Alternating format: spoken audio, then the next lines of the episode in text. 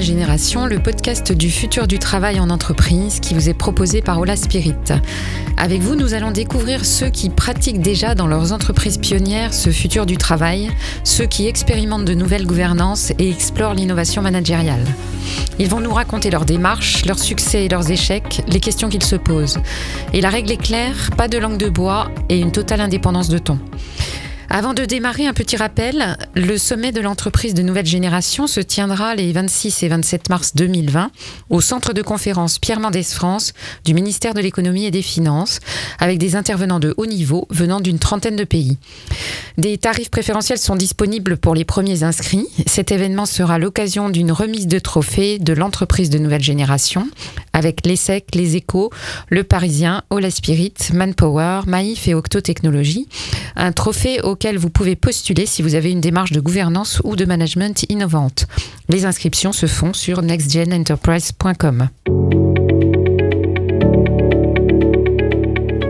J'ai comme toujours à mes côtés pour animer ce podcast Luc Breton, organisateur de l'événement. Bonjour Luc. Bonjour Emmanuel. Et nous sommes avec Blaise Amir Tamaseb, Bonjour Emmanuel. Bonjour. Bonjour Luc. Nous sommes ravis de vous accueillir. Vous êtes le directeur des organismes de formation du groupe Monsieur Bricolage, une équipe d'une vingtaine de formateurs, c'est ça, dont 10 en interne? Une vingtaine de personnes, dont 10 formateurs en interne. 10, bon, très bien. Euh, donc euh, Blaise Amir Tamasseb, en 2014, pour vous adapter à une réforme de la formation professionnelle, si je ne me trompe pas, vous avez décidé de définir et de mettre en place une nouvelle stratégie tout seul. Vous estimiez que c'était votre rôle de manager, mais ça s'est très mal passé de votre propre aveu. Qu'avez-vous mis en place et que s'est-il passé exactement? Alors en fait, euh, ça s'est mal passé parce qu'il y a eu un moment d'inquiétude de la part des équipes. C'est pas tellement que finalement on est arrivé à des, solutions qui sont assez bonnes, mais il y a eu une période d'incubation où euh, je m'étais dit, ben voilà, ça fait partie de mon rôle dans des schémas assez classiques euh, de manager, de, de dire que c'est à moi de, de, porter la stratégie, de la définir tout seul et euh, de, de, garder euh, toutes mes inquiétudes, mes angoisses dans mon coin. Sauf que, en fait. Ça, ça, partait d'une bonne intention. Hein, voilà, ça, ça partait d'une bonne intention. Oui, oui, pas... L'application de l'article 18, page 27 du bon manager classique.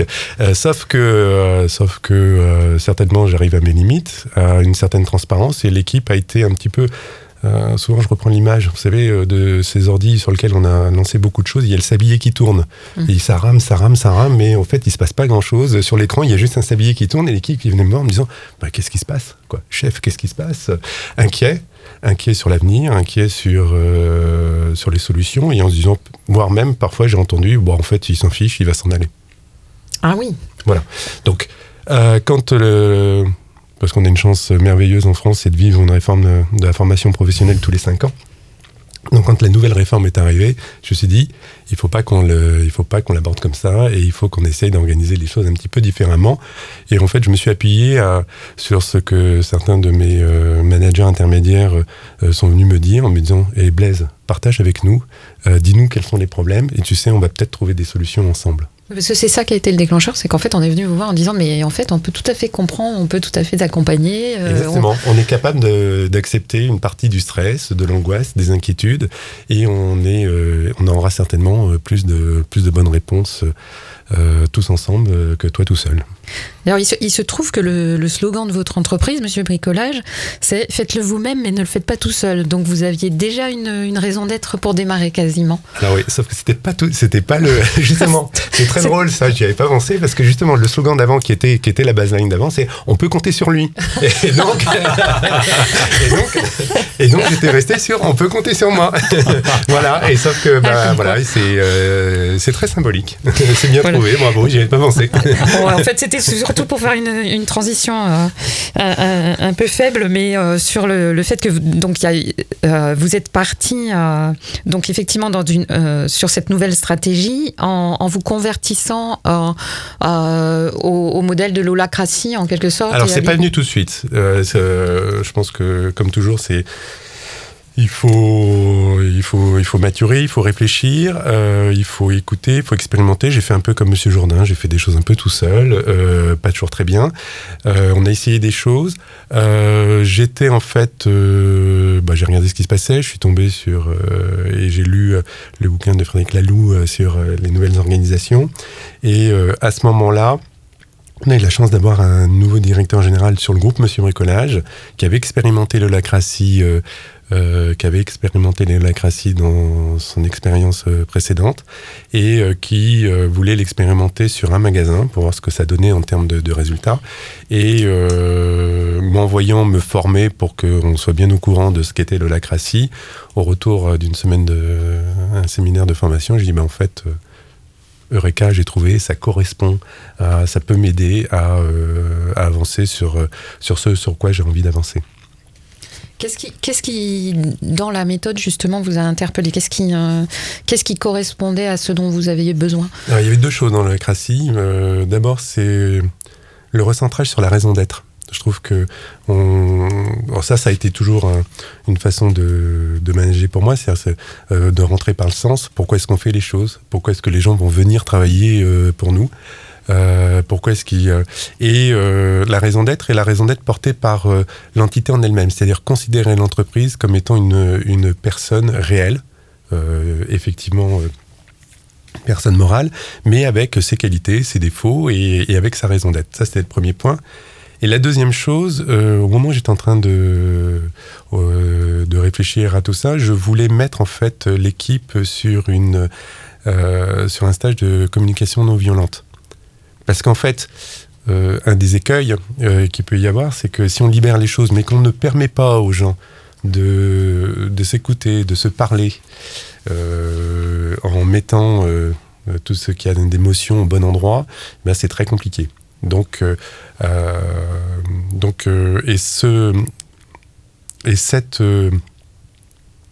protocole de communication non violente, on le retrouve euh, c'est pas exactement le même, mais on retrouve quand même un protocole très structuré de, de réunion dans, dans. Peut-être que vous pouvez nous dire deux mots de ce qu'est la communication non violente. Je pense que c'est pas évident pour tout le monde, parce que donc c'est pas c'est pas juste une expression. Non, c'est pas une... juste une expression.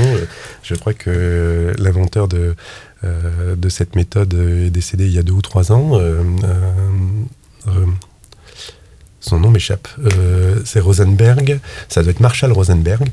Euh, et donc c'est un psychologue américain qui, euh, qui est parti du principe de ce constat tout simple, c'est parfois j'ai des choses à dire que j'aimerais exprimer.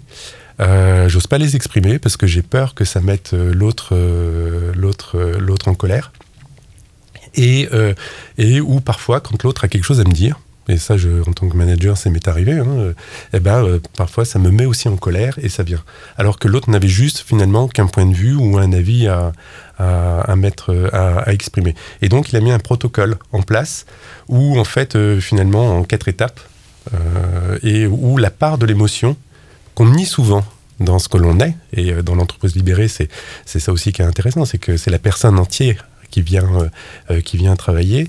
Euh, et donc, euh, la part de l'émotion est positionnée au bon endroit. Et dans les protocoles euh, qu'on a euh, des réunions en holacratie, euh, il y a un moment où, face à une idée exprimée, chacun a son temps où il peut dire ce qu'il en pense, ce qu'il ressent sans que finalement les autres suragissent dessus et juste comme comme une soupape euh, pour, euh, pour pouvoir l'exprimer et pour pas que ça, reste finalement euh, enfoui et que ça ressorte finalement plus tard de manière, de manière, de manière à bloquer les choses ou à faire que finalement ça vienne abîmer la relation entre les, entre les collaborateurs.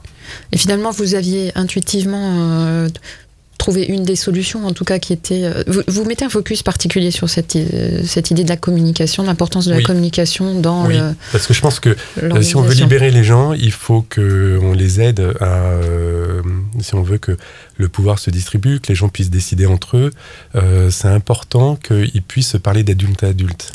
Or, malheureusement, euh, on a tout un. Et la, les systèmes pyramidaux laisse euh, finalement euh, les gens euh, dans, des, dans des postures qu'ils aiment bien choisir. Enfin bon, je pense que vous connaissez oui. le train de Cartman avec, avec le, la victime, le bourreau et, et le sauveur.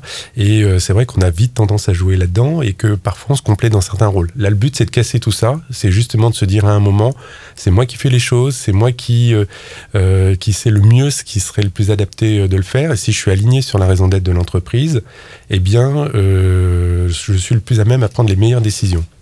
Par contre, il faut ça que je puisse l'exprimer euh, de manière claire, que je puisse et, entendre l'autre qui puisse m'exprimer un avis différent. Euh, c'est aussi sortir, euh, pouvoir sortir de nos préjugés. Quand l'autre n'est pas d'accord sur quelque chose, euh, on lui trouve toujours plein de bonnes raisons.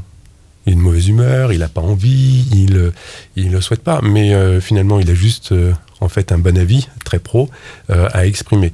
Et ça c'est important de ne pas se bloquer par rapport à de pas se bloquer par rapport à ça et d'avoir une maturité dans la façon dont on échange entre nous et, et dont on communique. C'est pour ça qu'il y avait ce focus important.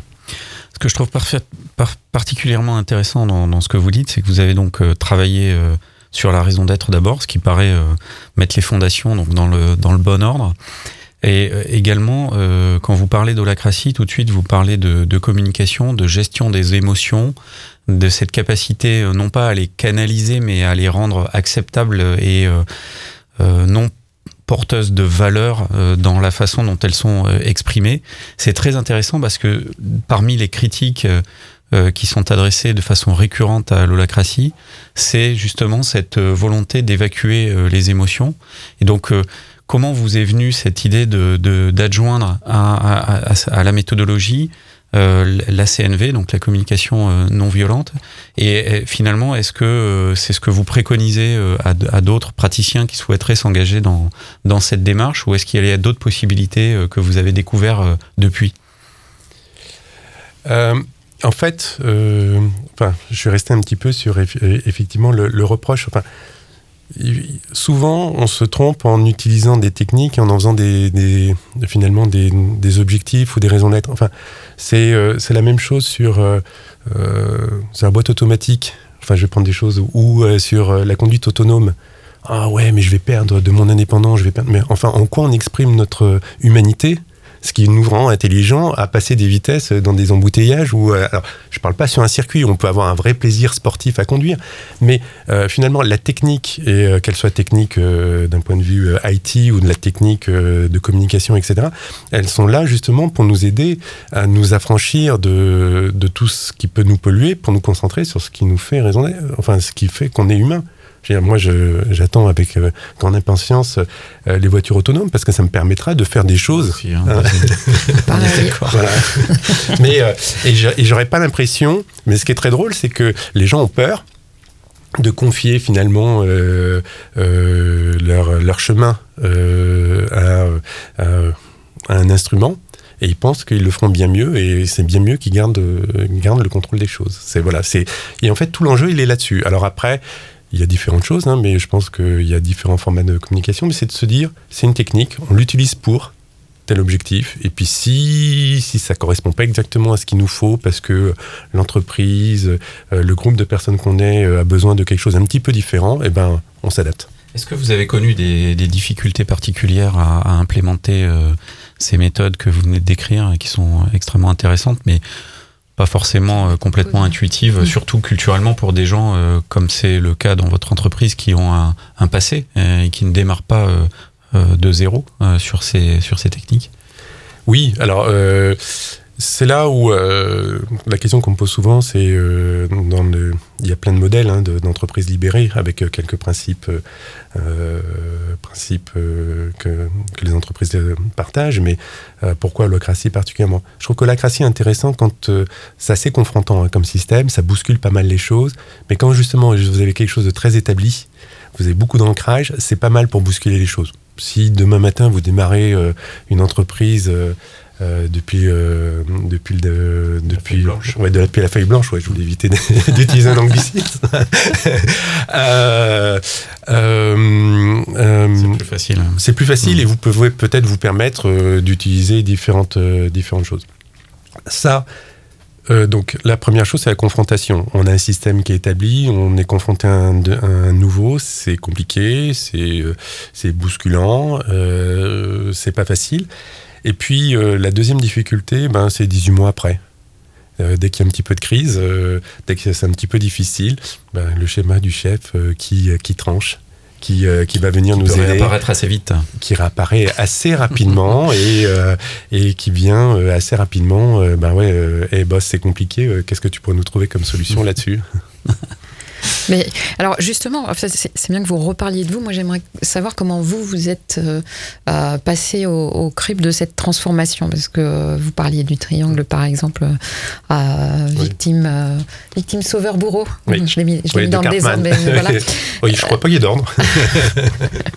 parce qu'on tourne justement, c'est ça. Mais voilà, donc comment est-ce que vous vous l'avez vécu, parce que c'est une petite équipe et évidemment vous n'êtes pas extrait de, de l'équipe pour la transformation, bien au contraire, c'est ça l'idée. Donc comment est-ce que vous, vous l'avez vécu Comment est-ce que. Et comment est-ce que ça a transformé aussi peut-être votre, votre rôle, malgré les, les envies de revenir à. C'est le chef qui tranche. Alors, ouais, moi, ça m'a libéré du temps. Bah forcément, parce que euh, ça m'a libéré du temps, parce que je passais quand même pas mal de temps à, à contrôler, à vérifier, à, à, impulser des choses. Donc ça m'a libéré du temps et ça m'a permis, euh, euh, ça m'a permis de, de, de, faire des choses où je me suis senti, je me suis autorisé à aller dans des rôles dans lesquels je n'osais pas forcément y aller parce que, parce que forcément euh, je voulais pas empiéter. Donc ça c'était ça c'était assez intéressant. Euh, ça m'a un peu stressé la première année parce qu'on perd une certaine forme de contrôle et on dit au bout du bout, au bout du bout, est-ce qu'on va sortir les mêmes résultats, les mêmes choses? Parce que, enfin, on n'est oui, pas, euh, on pas, pas une asso. Hein. Donc, euh, voilà, on a des résultats, on a, on a, des, euh, on a des KPI à respecter, des, euh, voilà, et puis un, voilà, un budget. bon, ça s'est bien passé. Même, euh, on a eu une certaine souplesse et agilité euh, en 2018 euh, par rapport à la réforme et on, a, on a pu faire des choses assez, assez, assez incroyables, aussi bien en termes de, de, prestations que de résultats. Donc, mais voilà, donc Là, euh, l'année 2019, il y a des transfos assez importantes par rapport à la réforme aussi de la formation professionnelle. J'ai toujours cette inquiétude qui sourde derrière en se disant, euh, voilà, euh, j'ai pas forcément la même vision du, du, schéma, hein, puisque quand vous, vous l'organisez, vous le posez entièrement, là, vous faites confiance, vous faites confiance pas simplement à l'intelligence collective, vous faites confiance aussi à chacun, euh, chacune des personnes, euh, d'essayer de, trouver euh, les meilleures solutions. Et vous gardez votre rôle, par contre, de veiller à ce que, que, est-ce que l'ensemble vit bien. Euh, mais c'est voilà. Donc ça, c'était, ça, c'était certainement le, le truc sur lequel j'ai encore à travailler. C'est voilà, de garder cette liberté.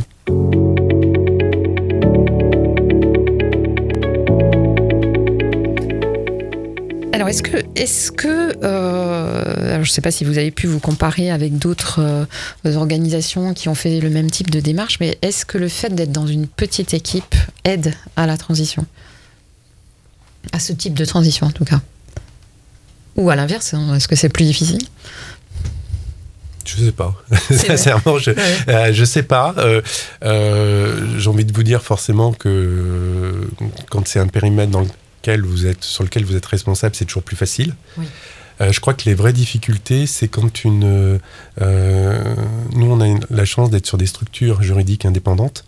Euh, avec donc des fonctionnements autonomes et donc ce qu'on met en place, on peut le décider, au, on peut le décider sur sur nous-mêmes. Je sais que bah justement, je parlais du DG du groupe qui l'avait expérimenté dans d'autres enseignes où, euh, où en fait il mettait ça en place sur son périmètre, mais il, arrivait à être vite confronté au fait que bah, si les autres périmètres ne voulaient pas bouger, si euh, l'ensemble du groupe ne voulait pas bouger, bah, c'était un petit peu plus compliqué. Je pense que c'est pas tellement une taille de euh, d'équipe, mais c'est plutôt une, une l'autonomie euh, de l'unité sur laquelle les choses se mettent en place. Mais du coup, euh, est-ce que justement vous, vous évoquez le, le, DG du groupe, est-ce que vous avez l'impression aujourd'hui que ça pourrait se diffuser alors à ce moment-là? Est-ce que est-ce que votre expérience pourrait être, euh, alors pas répliquée, mais plutôt étendue dans le groupe? Est-ce qu'elle pourrait faire euh, exemple aujourd'hui? Ou est-ce que c'est trop tôt? Est-ce que... Alors, En fait, euh, d'abord, c'est pas bonne, en bonne, en bonne holocrate, je vous dirais que c'est pas mon rôle de décider de ça. Euh, L'expérience a été menée sur un magasin. Nous-mêmes, on est pas mal bousculé sur, des, sur une grosse transformation au niveau du groupe. Hein. Euh, donc euh, les sujets sont pas sont pas là-dessus. Je pense que euh, je pense que toute grosse réforme d'organisation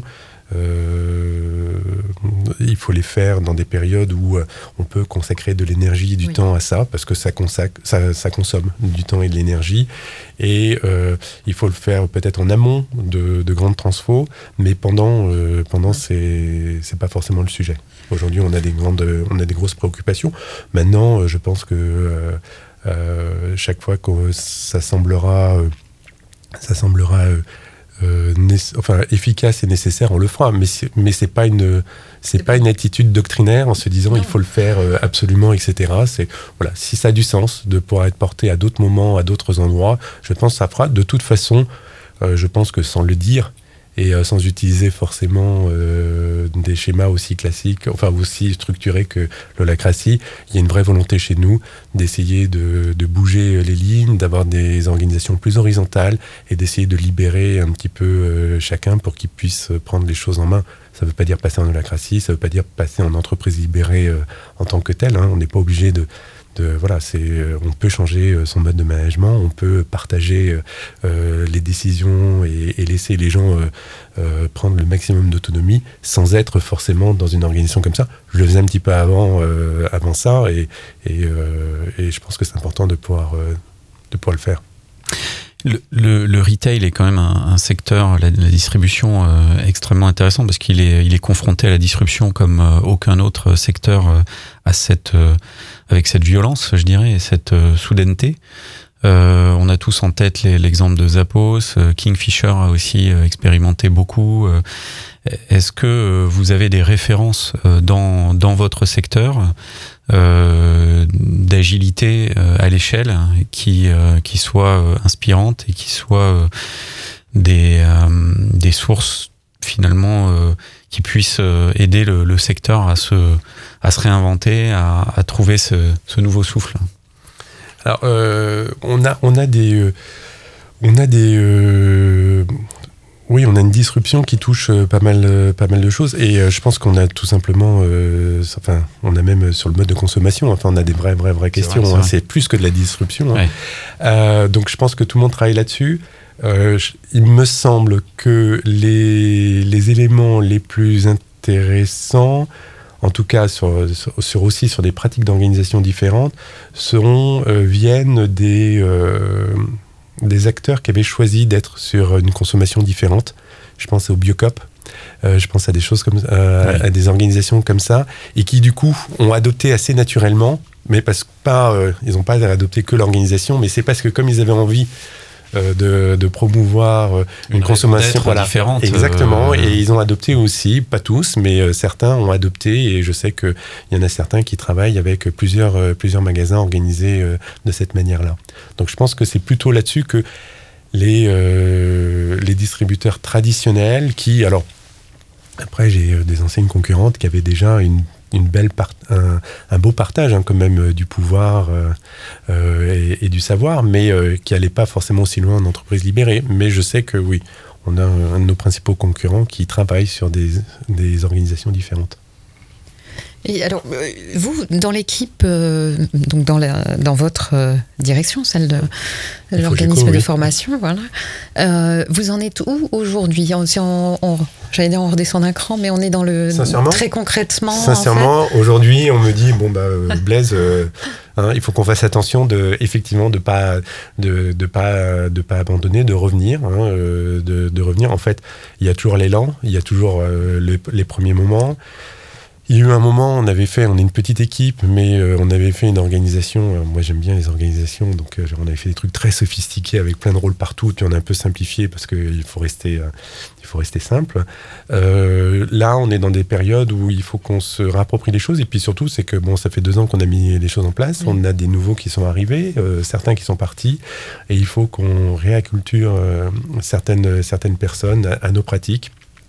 par exemple, on va avoir une un, jeune CDD qui va arriver. Voilà, il faut que j'ai bien vu qu'il faisait des gros yeux quand on lui expliquait que déjà on a fait l'entretien à trois hein, pour le pour le recevoir, sans, pas pour lui mettre la pression. Au contraire, euh, en plus on essaye de aussi d'adopter. Euh, il y a des rituels hein, dans les entreprises libérées qui sont très sympas. On n'est pas encore arrivé à mettre ça en place, mais j'avais lu, euh, je crois que c'est l'exemple d'une entreprise américaine où où quand quand il y a un nouveau qui arrive, le premier jour, il y a une réunion de toute l'équipe et chaque collaborateur fait un petit cadeau à celui qui arrive en lui souhaitant un symbole de ce qu'on lui souhaite de vivre dans l'entreprise. Et euh, je trouve que c'est, euh, c'est, oui, ça change vraiment, euh, ça change complètement tous les repères. ça, c'est une bonne chose. Et puis, ça correspond peut-être plus à ce que nos jeunes générations veulent aujourd'hui en, en, termes de sens du travail, de, relations au, sein des entreprises. Il ne faut pas que ce soit du faux. Hein. Il faut, faut que ce soit vrai. C'est ça. C'est pas du gadget. voilà, il faut pas faut pas faire. Mais ça, ça, ça, pointe peut-être de difficultés. Donc, c'est de, de soutenir l'effort dans la durée. C'est-à-dire que là, ça fait deux ans et c'est ça veut dire que c'est pas simple à porter. Et aussi, effectivement, de faire perdurer le, ce que vous avez mis en place euh, avec des changements euh, de personnes, donc avec des départs, des arrivées. Voilà. Et puis, et puis, et puis, personne n'est éternel. Donc, euh, c'est aussi, il faut pas que ce soit. Et aujourd'hui, c'est quand même une des difficultés. Hein, c'est bah, que votre personne. Voilà, c'est souvent lié au dirigeant qui met ça en place. Et quand il s'en va, comment. Voilà, Comment, euh, comment est-ce qu'on fait pour, euh, pour que ça perdure et quel, quel, type de gouvernance on met en place pour que ce soit, euh, ce soit ça reste? Ça, c'est vraiment, je pense qu'il y a un gros enjeu pour les entreprises libérées.